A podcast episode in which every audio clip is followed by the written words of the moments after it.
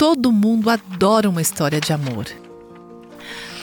Então, o soldado voltou para procurar a enfermeira. Ela havia fugido porque achou que o soldado achava que ela o havia rejeitado pelo rico engenheiro. Eu acho que histórias e filmes românticos são tão populares porque fomos criadas para dar e receber amor. Mas nada disso acontece comigo. Tudo o que sei sobre romance é que ele nunca aparece na minha vida. Mesmo nos melhores relacionamentos humanos, estamos fadadas a ficar desapontadas. O Deus que criou esse buraco em nossos corações também é o único que pode realmente preenchê-lo. O Salmo 107 diz que Ele satisfaz a alma sedenta.